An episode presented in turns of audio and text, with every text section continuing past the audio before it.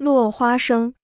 我是个谦卑的人，但是口袋里装上四个铜板的落花生，一边走一边吃，我开始觉得比秦始皇还骄傲。假若有人问我，你要是做了皇上，你怎么享受呢？简直的不必思索，我就答得出：派四个大臣拿着两块钱的铜子，爱买多少花生吃就买多少。什么东西都有个幸与不幸，不知道为什么瓜子比花生的名气大。你说？凭良心说，瓜子有什么吃头？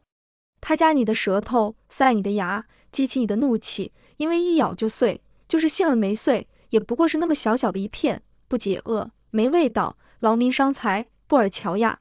你看落花生，大大方方的，浅白麻子，细腰，曲线美。这还只是看外貌，弄开看，一胎儿，两个或者三个粉红的胖小子，脱去粉红的衫儿。象牙色的豆瓣一对对地抱着，上边还结着吻，那个光滑，那个水灵，那个香喷喷的，碰到牙上那个干松酥软，白嘴吃也好，就酒喝也好，放在舌上当槟榔含着也好。写文章的时候，三四个花生可以代替一支香烟，而且有益无损，种类还多呢，大花生、小花生、大花生米、小花生米，常见的、炒的、煮的。炸的各有各的风味，而都好吃。下雨阴天，煮上些小花生，放点盐，来四两玫瑰露，够做好几首诗的。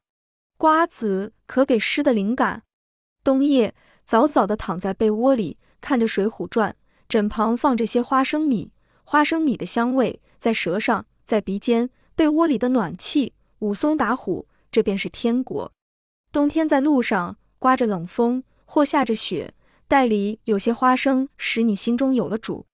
掏出一个来，剥了，慌忙往口中送，闭着嘴嚼。风或雪立刻不那么厉害了。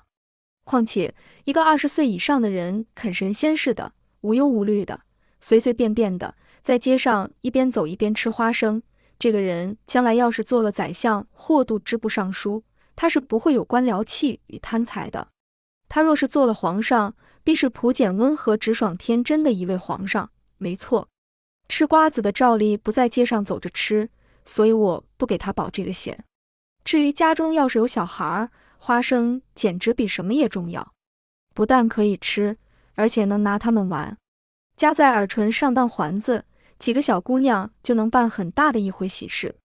小男孩若找不着玻璃球，花生也可以当糖。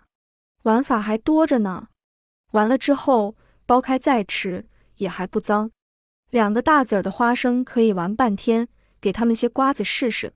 论样子，论味道，栗子其实蛮有势派，可是它没有落花生那点家常的自己劲儿。栗子跟人没有交情，仿佛是核桃也不行，榛子就更显着疏远。